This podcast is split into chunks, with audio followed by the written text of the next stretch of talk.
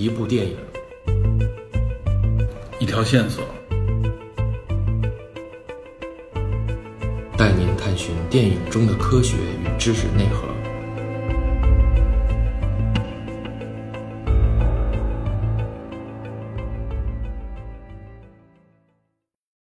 嗨，大家好，欢迎收听电影侦探。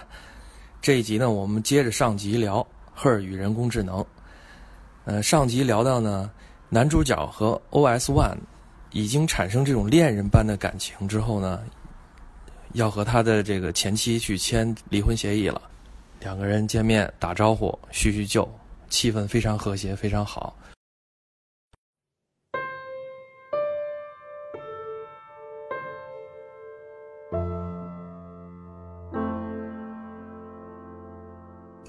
嗯，然后然后签完字了，那个就俩人就开始聊嘛，说那个你现在有没有和别人在约会啊？男主角说有，然后说说这这女的怎么怎么不错，后来说说说那是一个操作系统，这女的当时就怒了，对，说你现在居然堕落到跟一操作系统谈恋爱，你已经完全 hold 不住这个真实人类的感情了。对对对，这个实际上就是点题，这个人类丧失了某种和啊和和电脑这种交换，有时候很很有可能丧失这种现实社交能力。我记得很早以前，大家说这个聊天儿，这个在线聊天儿的发展，从原来的 ICQ、嗯 OICQ、QQ，对，呃 MSN 的发展，到后来这个微信，大家都说这个会削弱现现实社交的这个人的。没错。我觉得多多少少都会有。没错，其实我之前我那个上学的时候，我有过一个那会儿 QQ 刚出来，嗯，我就是网上聊的一个一个姑娘，然后然后我就给她打电话，真的，我靠，我觉得就是喜欢这部电影的人，可能都有以前那那这种经历，就是 QQ 聊的那个呃网网恋，然啊后就对这个跑电话粥，有很多人，有我靠很多人，天天一直就沉浸在电话粥里边，然后不断的短信你。还有这种经历？就我我一看这电影，我一下就想到我那会儿这个热泪盈眶是吧？啊，这个我觉得很正常。这个我相信大部分这个受众，包括我看这个很多评论，就是说这就是一部网恋的电影嘛，说的就是异地恋，啊对，对异地恋，异地恋嘛。这个我觉得这这某种程度上可以这么说，而且某种程度上来说，这个网络这种交往确实削弱了人类在现实社会当中交往的能力，此消彼长啊。这个你这方面能力加强，对，另外一方面能力就落后，就下降了。就像现代人类，你这个都得穿衣服，那过去最远古的人类那时候生存的时候还不需要衣服嘛，嗯对吧？嗯，然后包括这个很多原来原拥有的这种生自然生存生存能力，到现在可能渐渐消失了。那我们现在拥有了很多这种把握科技的这种力量能力，这某种程度来说也是一种进化或者一种突变。嗯，这个从我觉得从从现实角度上来说，这个是没办法的事情。对对。那那最后，其实影片结尾的时候，那个我看这个这男主角还是和他那个闺蜜，我估计有戏，因为为什么哦，为这这闺蜜另外一个，这也是那个因为代这个这个男主角的代表色就是这这种粉红色，这个衣服已经是悄悄的穿到这个女主角身上。我觉得导演也是想借此细节告诉大家，对，你还看到这个细节？对，这个这个她这个闺蜜，呃，就是应该是她又是他邻居，好像以前应该跟他也有过情感的这个经历，应该是对，就是演也是演降临那 对对，也是我们之前聊那个《降临》里边那个女主角，对，她在里边也起到了一个挺重要的一个作用。嗯。这个一方面是闺蜜，是她一个朋友，她有的时候会向她吐露一些心声；另外一方面，嗯。也是间接反映一些这个影响，因为她闺蜜和她的老公离婚了，好像也是，不是她她她是跟她男朋友哎啊也是离了还是分手是离了吧？好像是，然后又找了一个男的操作系统，对，其实也一样，也是 OS One，只不过是一个男性的这么一个一个一个体现。对对，他也也也深陷其中，或者说也是乐此不疲。然后最终最后男主角发现这个萨曼莎离开了以后的时候，一出来去找她闺蜜，发现她闺蜜那表情一眼就认出来，也是这个对方也撤离了。对，呃，这里边啊，就是说这影片里面，其中啊，我觉得啊嗯嗯。还有一些细节啊，这完全和我们今天聊的 AI 可能就不是特别相关的。嗯嗯，因为这部影片拍摄的时候，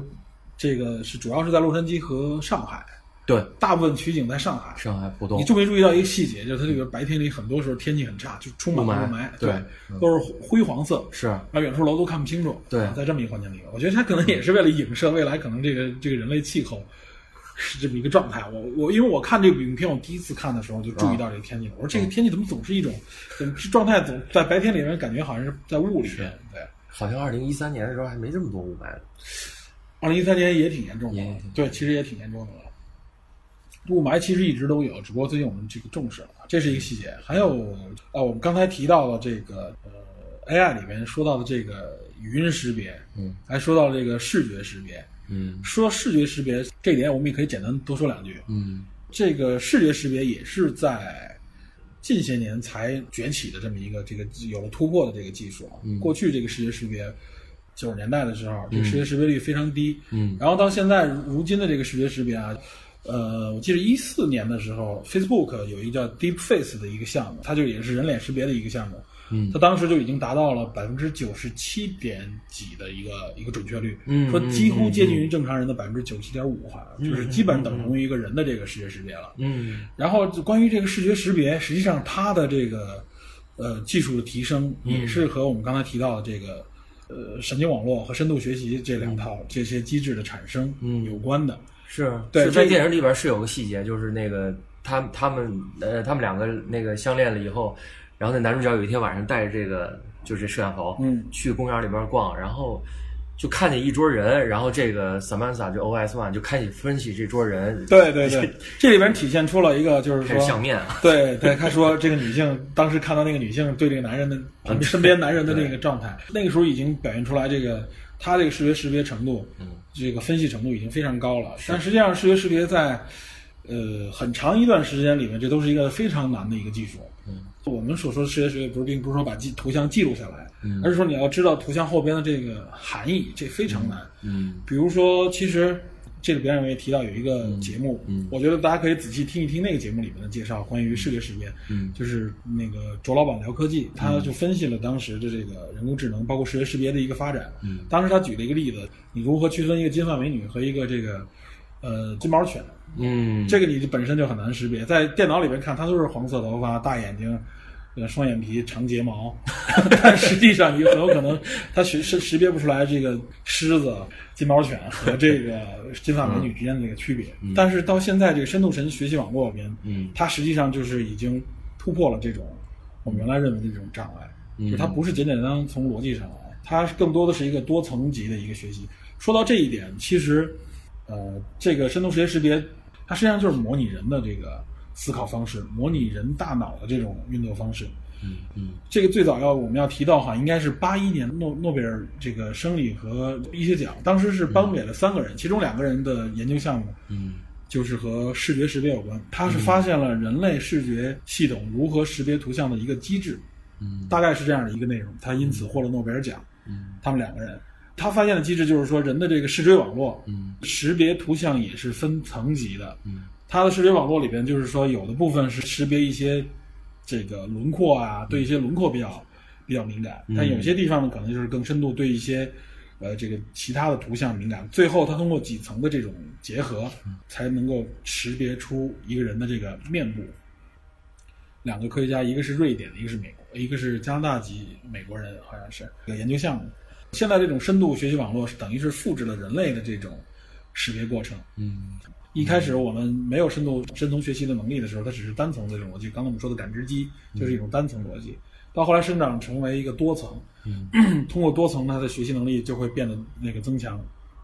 再到后来有了深度学习的方式，才产生出来最近 AI 的这种这种突飞猛进的这个进展。比如说九九年的时候，好像是 IBM 这个电脑深蓝，在这个人啊九七年吧，好像是在这个人类的这个国际象棋比赛当中战胜了卡斯帕罗夫，这对个大家都知道，嗯这是可以说是 AI 的一个里程碑。这一套系统实际上是非常复杂的，而且它背后有很多国际象棋界的这种世界级的顶尖高手作为顾问和支撑，嗯来维持这套系统的这个运转。也就是说，它这套系统里面有很多呃人为这个干预的这个这个角色在里面。它这个学习机制是说，肯定中间要会有很多人给它做示例，给它做标注才可以。就比如说，有一些特征是什么，这需要人的这个人为手动的标注，嗯来辅助它学习。那么深度学习网络的特征是说我最大限度的减去了这个人为标注的这个、这个内容。就你在你在下你高手在下棋，完我看着，对，它可以实现的一个就是非监督情况下的自我学习，嗯，这个就是它最强悍的一个部地方。这也是为什么最后能攻克围棋，因为那太厉害了。对，因为围围棋号称人类智慧当中最后的这个最后顶最顶尖的这个皇冠，也是人类捍卫自己，嗯智力地位的一个最后的一一道屏障。这个在在在阿尔法狗出来之前，这些人都是这么说的。当时我记得。阿尔法狗提出这个说要这个宣传和李世石这个对弈的时候，李世石也是世界级的顶尖高手嘛。我记得那时候叶聂卫平当时的结论就是，就开玩笑，这个这目前看这个人工智能不可能战胜人类。让我来，对，倒没说让我来，但当他的意思就是说这个不可能。他好像也下了。呃，那是后来和在在那个网络上面跟 Master，那是阿尔法狗的升级升级版了。然后当时大家在比这个比赛之前，除了人工智能界的一些人，包括那时候我记得搜狗的王小川，他是他是积极的认为这个这阿尔法狗会完完胜。嗯，但其他的人，包括很多科技圈的，包括卓老板也说说估计卓老板当时估计的是四比一，这个人类获胜，结果正好相反是四比一，这个电脑获胜。哎呦，可以说当时所有围棋界的大咖和科技界很多大咖都认为大跌眼镜。对，都觉得这个人工智能不可能，因为说的说到围棋，为什么说它是这个，就是说维护人类智智慧的最后的这个这个一道关卡？截止到二零一五年，有一个有一个数据说啊，全世界一共有这个六千多种叫做完全信息 博弈游戏，对弈双方完全都是平等的，我们对这个信息都掌握，完全没有没有障碍，没有没有区隔的一个情况下啊，在这种比赛当中，到二零一截止到二零一五年里边，全世界一共有六千多种这种这种游戏，嗯，人类全部被电脑战胜，唯独只有围棋，还没有被电脑战胜。因为当时，而且电脑的这个进展水平当时一直很低，当时只能和这个业余业业余级的这种棋手对弈。到后来，这个日本的这个 Zen 就是一个围棋界一个比较著名的一个所谓的人工智能的一个一个下下棋程序，它也是要让若干子的情况下，让三四子的情况下才能和一些高手对弈啊，就是发展起来速度很慢。因为这个就是围棋的这个变化，如果它就是按围棋的这种合合理合法的这种下法的这种变化，一共有多少种变化呢？嗯，一共有十的一百七十次方变化，嗯，就全推算下来，十的一百七十次方这个数据太大了，大到什么程度啊？据说全宇宙估算这个整个宇宙当中的原子的数量，宇宙当中所有的原子加在一起的数量只有十的八十次方。嗯你就想想，就是围棋的这种产生出了各种变化，它有十的一百七十次方，嗯这个变这个数量级远远无法想象的超过了世界当中整个宇宙当中存在的原子。一个原子，哇，塞我们人的身体里面就有万亿个原子嘛，这个计算量可以说是无法估算的。包括阿尔法狗，实际上它并不是说我能够穷举所有的这个这种可能。从目前的发展来角度，这个大家觉得这不可能实现，就是算力永远达不到那么高。那它实际上就利用了深度学习和局部判断的这个一个趋势判断，就是它两种机制的这种结合，最终是战胜人类，而且它水平最终评判说它的水平已经达到了人类的这种十这个十二段的这种水平，人类现在只到九段了，它这个水平已经达到了十二段的水平。所以我看那个就是跟那个阿尔法狗下败的那些高手们，就说他这个这个机器完全颠覆了我们对那个围棋下法对，这个这个几千年来人类对人对围棋的认知，嗯。然后这种围棋也是国际上的这种互动，大家认为对理解的这个围棋，到阿尔法狗面前，大家发现哇塞，柯洁说我们两三天前总结出来的规律到这儿完全不适用了，对。我们好像重新认识了围棋。你就一般一般可能就他听说他是是完全颠覆那个对。棋谱的，对，非常怪异。从其中有一些步骤我们认为是有问题的，实际上最后发现，在赛事后面啊，DeepMind 就是 AlphaGo 的这后边那个公司，就是谷歌收购的这家英国的公司，他就说、说从始至终啊，就是 AlphaGo 在和这个呃李世石对弈的过程当中，从始至终他的判断都是胜率高于百分之五十，嗯，也就是说我每一步棋我都是照着胜利去走的，嗯，其中没有任何一步的状态是说我判断我可能不行了。嗯这和人类当时的判断完全不一样。我记得当时看直播的时候，中间有一个阶段，当时很很多高手都说这样子看像李石马上就要赢了，哦，结果最后还是输掉。对，就是其中我们当时认为不理解的一些一些步骤，在后来分析来说都是颠覆性的。这呃，而且其实这也是深度学习网络带来的一个怎么说呢？这是一个非常有价值的一点，嗯就是它通过深度神经网络的这种学习，它之间它要提炼出来一些特点，比如无论是语音识别还是我们刚才说的尤其视觉识别，它要从获得的元素当中提炼出来一些它认知的规律和这种套路，然后输出给下一个层级。在这个提炼过程当中，因为是它可以实现非监督学习，就是自我学习、自我自我判断的这种情况下，它产生出了很多人我们自己其实并没有发现的规律，这我觉得就是人工智能的一个最大的一个特点。就像你你刚才说的围棋，嗯，它这里边出的步骤是我们原来就从来没有想到过和观察过到的。对对，它通过短短五它发挥的空间对小了他自己自我学习，通过短短五个月的时间，就从一个不懂围棋到现在已经超过人类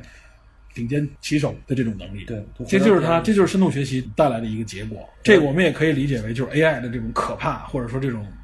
这种完全人类可能智能已经无法企及的这一点。但但是好像有个问题是，我听说就是那个阿尔法狗，它的问题就是它不知道它在下棋。这个我觉得就是人的这种主观了，就是说他所你所谓的这种知不知道在下棋，你怎么定义这个下棋？其实他他需要对这个结果有一个判断，比如说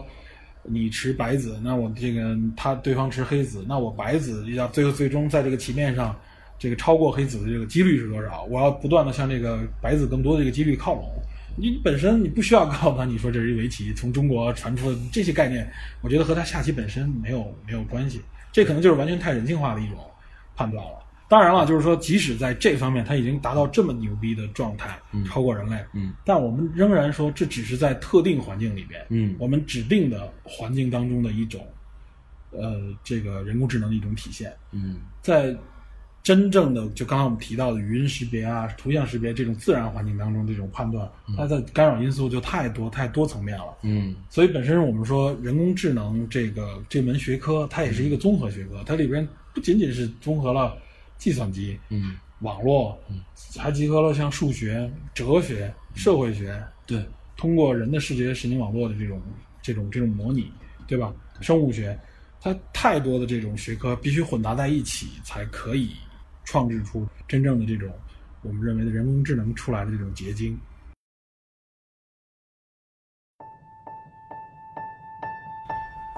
还有刚才咱们提到的，就是中中后段那个哲学家那个那个那一段，嗯。线上在线的这么一个哲学家，嗯。我们说这个哲学家可以说某种程度上说，我们把他在网络当中嗯。复活了，嗯，就把他的意识上传，对，然后他的意识在这里面凝结成这么一个存在的是这个一个角色，只不过他没有现实实体，他只在网络当中。嗯。这里面就有一个问题，从某种意义上来说，你觉得他是不是这个哲学家本人？是，你是觉得他是的，对吧？对。从从我们从旁观者、从第三方的角度来说，我们觉得他至少严谨的说，他是最接近于这个哲学家的一个存在，一个角色，对吧？说灵魂，对，或者说是怎么样？他因为他可以说是最大限度的复制了这个哲学家的信息，嗯，对吧？嗯。但是从某种意义上来说，我认为他并不是这个哲学家。这部哲学家真正复活了吗？肯定没有。嗯。他只是把他所有信息的一个组合的一个再呈现。嗯这个在另外一部影片，就是也是这 Her 的影片的前后吧，可能后来的一年两年出的一部，呃，约翰尼德普主演的一部影片，嗯叫做《超验骇客》。嗯嗯嗯啊，这部影也是一部科幻片，但这部影片的口碑好像一般。嗯这个这个影片的出发就是这个男主角被在一次暗杀当中感染了病毒，所以他马上不久于人世了。他是一个 AI 方面绝对的一个领这个领军型的一个科学家。嗯最后他提出的一个概念就是说，把他的大脑和这个网络连接，最后把他的意识整个复制给这个呃这个电脑。嗯他当时提的一个理念就是说，电脑本身没有意识，嗯只有把人的意识复制进去，嗯。赋予它意志，它是这样一个概念。嗯。他最终也传上去了。嗯。传上去以后呢，然后这个角色存在于网络当中，嗯。然后迅速的让他让女主角让那个他的女朋友嗯。协助他完善自己，嗯。最后他深度的影响了这个世界。呃，当时这里边有另外一个角色，他对这个女主角说嗯。说你不要相信他，说他那并不是，并不是你的那个男友，他只是对你男友那个最后那个意识信息的一个复制出来的一个。嗯的一个存在。所谓的意识上传，嗯那实际上我觉得上传上去就是一个复制体，是我复制出来的。嗯这一点我觉得必须要强调。我并没有把，比如说 我们如果说是转移，如果真的有灵魂上传，或者说是意识上传，把一个人接住了，嗯如果他上传了，那他这个实体必须死亡。我明白你的意思，你就不是说就是克隆克隆人一样吗？对克隆人你克隆人出来是原来那个人？对那你说就是说不是，对我认为它不是。从从我认为从严格的定义上来说，它肯定不是，它是应该是一个新的生命，嗯新的存在。嗯或者说是一种新的一个意识结合，或者说说或者说是程序结合的一个体，它并不能完全代表那个人。我相信，可能某种程度上来说，埃隆·马斯克说的那种方式，是一种人和 AI 结合的一种方式。很多这个包括一些各行各业的人都在说，这个谈意识上传，谈这个人的永生，就是说人真的实现永生的话，把意识自己上传到网络，那身体陨灭了，身体消失了，老化了，那我的意识永远存在于网络当中，只要有还有这个电，还有这个支撑网络环境的这个环境存在，那我就可以实现某种程度上的这种永生。那我觉得这个也是这个永生是是打一问号的。或者有一天，我可以通过我的留下的 DNA 复制出来一个我的肉体，对，然后我再把意识下载结合，过来，哎，对这，就是你你就这么想啊，就是说我既然能上传，我肯定也能下载，我能传递它，我就能复制它。嗯，比如说我把它最后落实到一个实体当中，那网上是不是还有一个备份，对吧？嗯从安全的角度来说，我肯定得留一个备份吧。shift delete，对啊，甚至以类的就是全删除了。但从安全角度来说，万一这个身体又坏了呢？或者说万一我这个受到在下载过程当中受到某种问题，信息不完全嗯怎么办？那我得备份一份吧。嗯那我备份那份跟我现在存在这份，我们两个之间是什么关系，对吧？彼此之间肯定不是完完全全统一的。我这个意识存在于我的肉体当中，那个意识存在于网络当中。我们两个之间如果说，呃，都同时对话的话，我们俩肯定是代表各自的一个个体。那这世界上就有好多个你，对啊，就所以说比较乱。对，不光是乱的问题，我所以我觉得，但是我们说这个永生到底真不真的是存在，对吧？这可能也是个问号。嗯，这个我觉得也是，其实也是跟这部影片当中间接涉及到的一点。这部影片并没有在这方面做做做什么展开或演示，只不过我是觉得他提到这个哲学家一个细节，对这个细节，是让我想到了这一点。呃，网上也有人总结说，这部影片可以说是也是在整个人工智能的这个影视作品的发展史当中一个里程碑式的一个作品。嗯我觉得这个不为过。他之所以能参，也能够进入到奥斯卡的这个环节当中来，嗯所以拍的还是，无论说是从电影的角度来说，还是从这它所背后包含的意义来说，还是非常值得人们玩味的这么一部影片。对其实，在它应该是在它前后还有一部影片，嗯我我个人非常喜欢的一部影片，嗯叫做 Robert，呃呃呃不是叫做 Frank 与机器人，嗯就是 Frank and Robot。嗯呃，这部影片，呃，是应该是一个相对小成本的一部影片啊。嗯呃，可能看的人不不是很多。我自己，我向很多人推荐过这部影片，我觉得这部影片哦非常有意思，是也很温情，也是一部很温情的人与 AI 的一个互动。五颗星打几星？嗯，我我觉得至少四点五。哦这部影片说的什么？是一个老人，就是他家人意识到他已经可能有这个脑部退化呀、或者身体退化这种迹象，很老了嘛，说白了需要护理。嗯但他的儿女呢又离他很远，然后呢就是为他去购买了一个这个护理机器人。嗯这个护理机器人在在那个影片的那个状态里边，可以可以说已经达到了一个高度人工智能的一个状态。嗯只不过那机器人你一看，那就是我们认为的机器人，圆脑的一个机器是方块身的，嗯然后脑袋上一个一个屏幕，嗯然后那个说话说出来语言也特别的平直，嗯整个给你的感觉就是这个机器人很呆萌，你知道吧？非常呆萌的一个小的一个机器人，身高可能就像一个孩子差不多，比孩子稍微大一点。嗯嗯我感觉那个扮演应该里边就是一个 就是一个演员穿了一个那种衣服，这些这些地方不是它真正重要点，重要的是在于它和这个主角就是和这 Frank 之间的一个互动。嗯这老头当时很抗拒，就觉得你给我这么一个东西我不适应，这是机器，我要它干嘛？天天让它出去睡，嗯我不让它跟他在一起。但是这个这个机器人，因为它是一个护理机器人，嗯它很多细节上能够帮助这老头。嗯老头给他指令很多，帮他种花啊，嗯中间有很多生活的细节，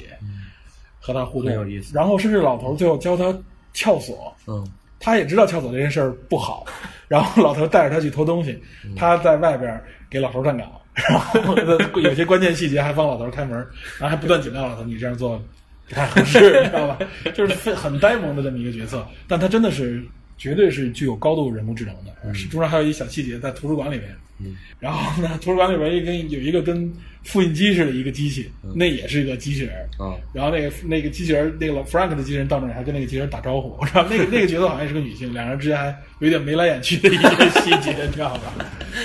然后很有意思，就是说，我觉得这部影片也值得一看，也是就是就很温馨，它完完全全体现了一种近些年就可能出现的一种情况，就是嗯对这种 AI 护理的机器人和人之间的一个互动，能够协助人完成的一些事情，知道吧？对，也是属于我们说的那种，而且那部影片。天马行空这种对，不属于胡思乱想。那部影片看完了以后，当时给人的感觉就是说，哎呀，要这个我也买一个。嗯这机器人这个可以说太贴心了。呃，这这真是人畜无害，而且还特别特别体贴，你知道吧？非常呆萌的这么一个角色。确实，像《赫》这种影片，我觉得还是呃相对来说还是少。就是目前我们能够看到的，都是类似于《终结者》这种，就是和人之间有重大的矛盾的，这样它也有利于这个影片的这种塑造、角色塑造，然后它有强烈的矛盾冲突，有张力，这个影片才会更吸引人，可能票房更好。所以这也是为什么《赫》这种影片呢，相对来说还是属于小众影片，嗯，看的人相对少一些。我们这里边提到的这部影片，也希望的是通过我们的介绍，让大家感兴趣，对。去让大家去观看或者体味这部影片这里边说来的故事，还是有很多值得我们去思考的。对。哎，你知道那些奥斯卡那嗯。个九部提名最佳影片里边有两个是科幻片儿，一个是《赫》，还有一个是《地心引力》。啊，地心引力，对地心引力，我觉得我们以后可以专门说一集。地心引力也是非常好的一个，我认为是一部非常硬的一个科幻，嗯嗯。非常非常硬。对，哎，其实你说的那个机器人在那撬锁啊，我就想到，也是关于自动驾驶，这也是人工智能的词嗯之前有一个比较有争议的话题，就是自动驾驶这个这个伦理伦理性，就是说他他在比如说在危机时刻，那前面有一个老人和和一个那个怎么怎么说啊？哦，他这个我知道，就是说当当这个，比如打个比方，在一种在一种特殊环境下，比如说他要不然就撞树，可能对这个驾驶者会有很很大的危险。哎，对对对，或者我拐一个弯，旁边有个人对，呃，那可能会对这人造成伤害，但我这个驾驶者肯定伤害最小。在这个时候，他怎么判断？这是个伦理判断。是对，前一段有一个特别著名的一段视频，就是一个讲师讲什么叫正义嗯啊，跟那个方面的都是就是大家对终极正义的一种一种探探探讨，嗯都是这方面。这里边就涉及到这个伦理问题。我要为了保护驾驶者把别人撞死，这个到底是什么样一个责任？对对，我觉得这可能会引发很多的探讨。如果真发生这种事故的话，也可能会有很大的这种矛盾，社会上面的这种讨论。这个咱们现在没法给出一个一个判断，但我是觉得，呃，人工智能这种这种驾驶，它也有一些基础条件要实现，不能，我认为它不应该仅限于某一辆车、某一部车拥有人工智能，嗯它应该更多的是整个这个城市的交通系统嗯进入到一种智能化状态，嗯这样我觉得这个呃人工智能的这个驾驶才能真正最大的发挥效率。对这抛开你刚才说这个伦理问题啊，人工智能肯定，特斯拉现在就能达到这个水平，就是它肯定会大大降低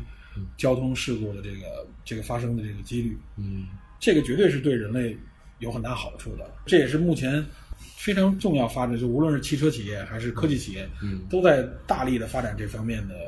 研究，然后希望呢大家能够在这个智能驾驶领域里边，嗯能够更先一步的嗯走在前面。现在目前看，特斯拉应该是非常靠前，它号称已经达到五级的那个智能标准。嗯五级的智能标准就是说可以完全脱离人的控制，就是自主驾驶。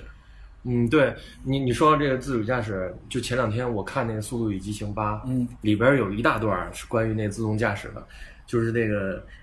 就是这个这个反派这一方有一个很挺厉害的黑客，嗯然后他在那个追车的过程当中，他他他把那个街上所有车自动驾驶都给黑了，嗯然后那一条街非常壮观的，就像那个丧尸一样，那一一堆车全都涌过来了。那个场面非常壮观，嗯就是这也抛出了一个问题，就是说自动驾驶也好，人工智能也好，那个怎么面对黑客的攻击？我觉得这个哦，对，这个绝对是一个一个挑战。嗯，就是说，你既然是这个自动驾驶，对，你肯定也要和网络互联，因为你需要知道这个整个交通系统、地图，实时知道这些信息，你必须联网。那你联网，那你就意味着可能会有一个问题，就是安全问题。对，别人的侵入啊，黑客的侵入啊，或者说一些信息泄露，这些都可能会造成问题。对对，这也都是留给现在这些就是在开发智能驾驶系统里边的一些命题。所以说，我们认为就是人工智能，它现在可以说在实际应用当中啊，我们能够体会到还不多，但实际上它已经开始渗入我们的生活了。比如说我们的手机，苹果系统就是一个最有最有代表的，它实际上里面充满了人工智能，除了 Siri 以外，除了 Siri，除了 Siri 以外，你这句话雷着我。对对，是 我们大家知道 Siri 是一个人工智能一个体验，但实际实际上除了 Siri 以外，它有很多人工智能的 AI 的后在后面的支撑，比如说你的照片，嗯，这个谷歌当然也有这方面的这个内容。我们现在就是就因为谷歌很多服务我们在国内是使用不了被强的，所以我们就说就拿苹果来说，嗯。你打开它的照片，它的人脸识别，嗯，对，这不错，很不错。人工智能，对对，它可以把你照片当中几乎没有遗漏的，对。每一个人确实是，的的一类照片，比如这里边有父母、有儿童，这里边谁是这个有你自己的照片，还有还有你身边亲人朋友的照片，它都给你分好类对。这就是人脸识别、智能判断在后边的一个支撑。对对，还有一个更更深层次的细节，我们在使用这个操控界面的时候啊，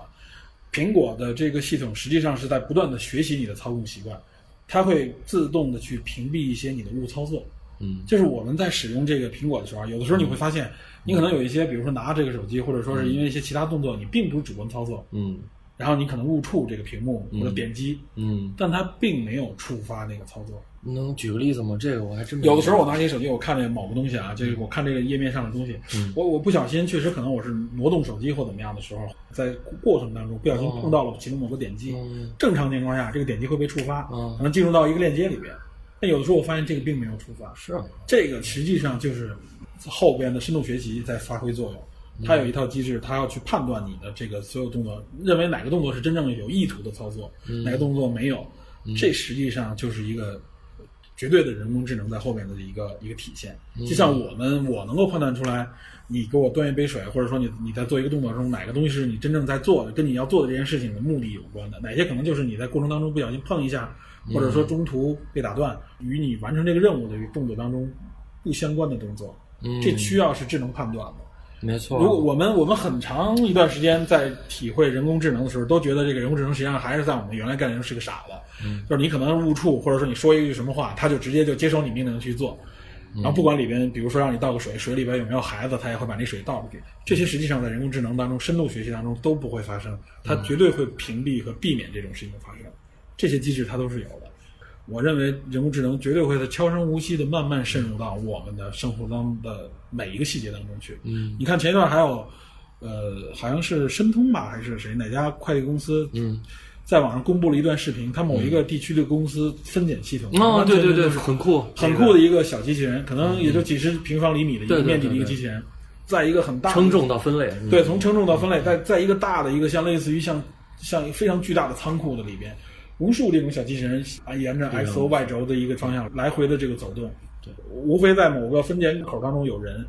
他们只是负责把这个东西放到这个机器上面来，小机器过来，我把东西放上去，然后它自动去找一个位置，把这个包裹的按重量、按地区分拣到放到某个不同的位置。当时给我的感觉，我在看到这个视频之前，我认为这只有在科幻科幻片里有，没错没错。没想到这已经完完全全在我们生活当中实现了。这些工作都就慢慢慢慢的，我们这些基础工作就都被替代。就像我我们在八九十年代的时候，我们那时候的环境里面，那电脑几乎就是一个束之高阁的一个科技奢侈品对奢侈品。嗯可能从九十年代末才开始进入到生活。嗯，对，那个时候给我们进入生活，我们感觉就是玩儿的一个东西。没错。对，嗯看我们上网上冲浪，嗯，大家觉得好像这个和生活的实际上没有什么太多直接关系。嗯，到现在可以说是所有的东西都被已经被它改变，而且这个改变并没有让我们感觉很突兀，对，不是，对对吧？给我们感觉就是，哎，方便了。这个方便一来了以后，那就就比如我现在，我现在基本不带任何现金，嗯，这个出门。嗯，你以前也不带，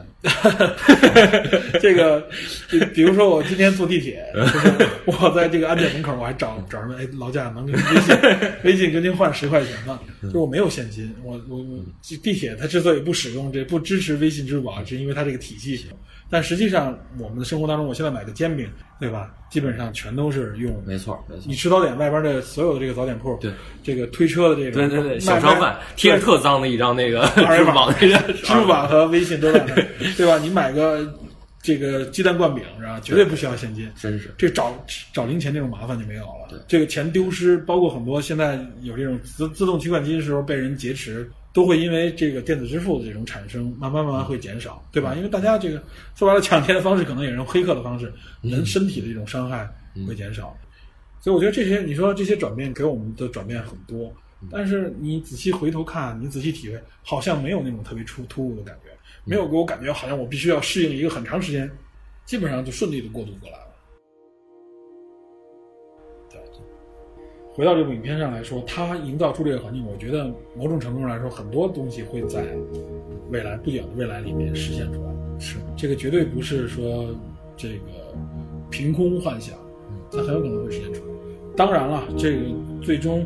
说从从影片的核心来说，这种情感的介入，嗯呃，这种这种完全的情感介入会不会产生？这可能真的不是技术的局限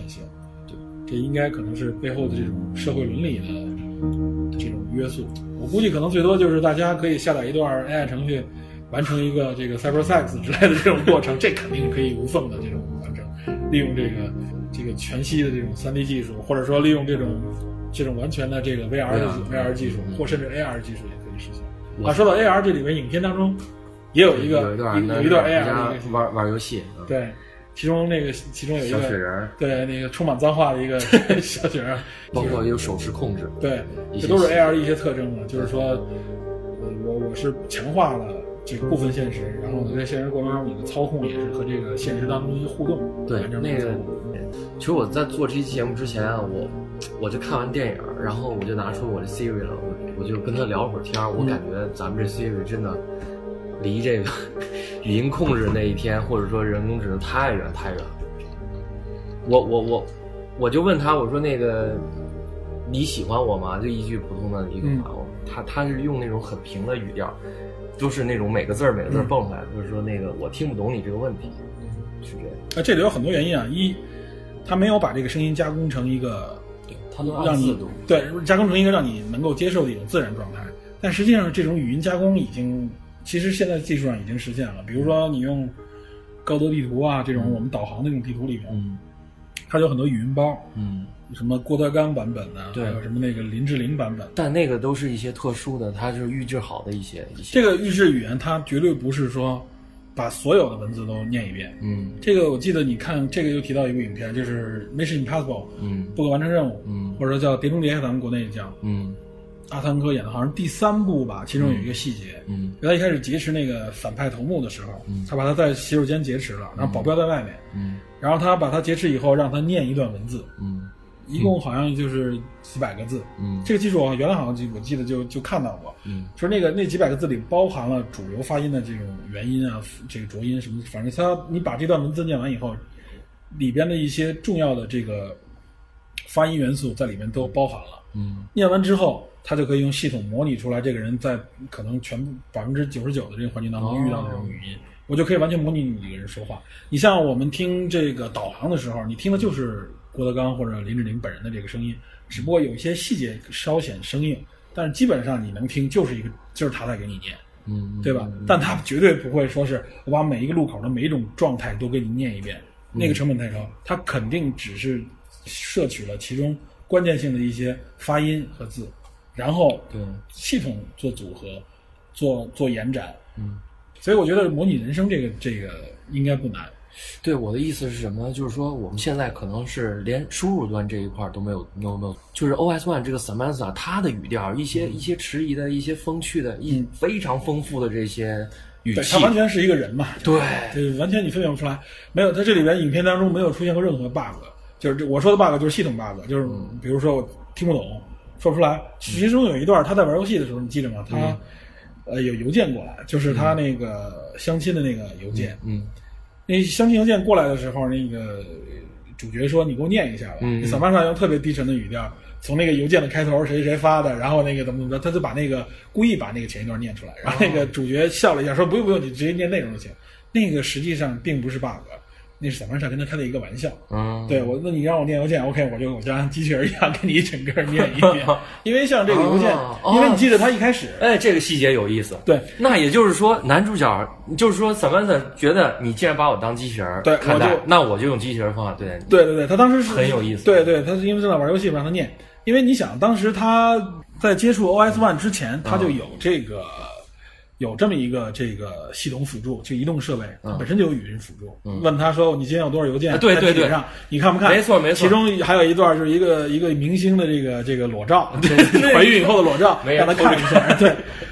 在这个整个过程中，没有说，哎，这个邮件我把什么日期啊，从哪儿发的都给你念一遍，我只跟你说这个邮件的主体内容，中间没有任何让你觉得突兀的地方。嗯所以说那个系统都有，那散漫上本身肯定可以具备这种能力，嗯，所以它这个细节只是说体现散漫上的一个玩笑，并不是它的 bug。是，这个人就是这样，就是说你对你任何使用的工具投入很深的情感的时候，就会产对它产生依赖性，对它产生情感的投入。嗯，所以这个 AI 本身其实也是人的一种自恋的一种体现，我觉得，对是吗？怎么会有自恋呢？就是自我迷恋或者说自我自我追求的一种这种感觉。这种自恋就是说，你比如说你喜欢玩一些什么石头啊、核桃啊，或者说你包括你使用的一些设备会拟人化，有的人会把它拟人化。嗯我知道有的作家把自己的打字机啊什么的或者笔啊当做像一个生命有生命的东西一样，嗯然后甚至把一些自己经常用的这个设备，包括一些这个赛车选手对自己的车座驾，嗯对吧？他们都是可能有一点点拟人化的这种感觉，是嗯他会去甚至有一种感觉说他今天有没有状态，这个都有。嗯这是实际上是人的一种情感投射嘛，对吧？这也是一种所谓的这种自恋的一种情节的一种体现？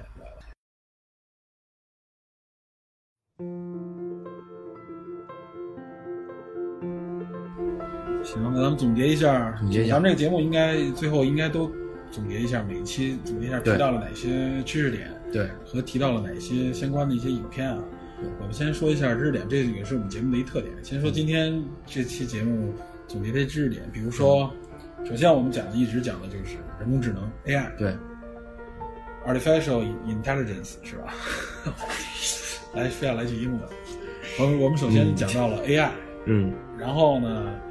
呃，AI 展开，我们提到了语音识别，嗯，这个图像识别，图灵。对，包括还有图灵图灵机，呃，没说图灵机，我们提到了提到了这个了这个图灵测试，嗯，提到了这种深度学习算法、深度学习的这种深度学习网络，还有意识上传，对啊，然后我们还提到了这个意识上传，嗯呃，也提到了最新的这种这个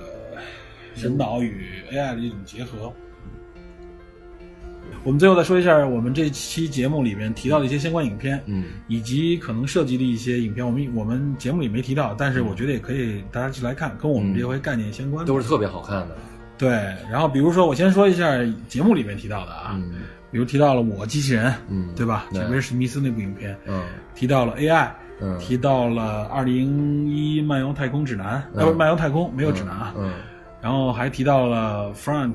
与机器人，嗯还提到超验骇客，嗯，对吧？基本上这些，对，还有然后还有我，还有还有西还有西部世界，特别好看的《西部世界》，这是美剧，然嗯后有一个英剧，讲的也是机器人的，就是真实的人类，啊啊真的特别好看，是大家一定要去看。然后还有一我特别喜欢那电影叫《机械姬》啊，对，这部影片也不错，也是说人工智能，实际上是最后人工智能把人类耍了，是吧？没错，对，最后它融入到人类当中，对。对。我觉得也可以拿来看。嗯。而且这里这些影片其实大多都会引发人们对人工智能的一个思考，是，以及自我定位，对吧？嗯，行，行，那今天这期节目就先到这儿，好我们感谢大家的收听，我们下次再见。再见。嗯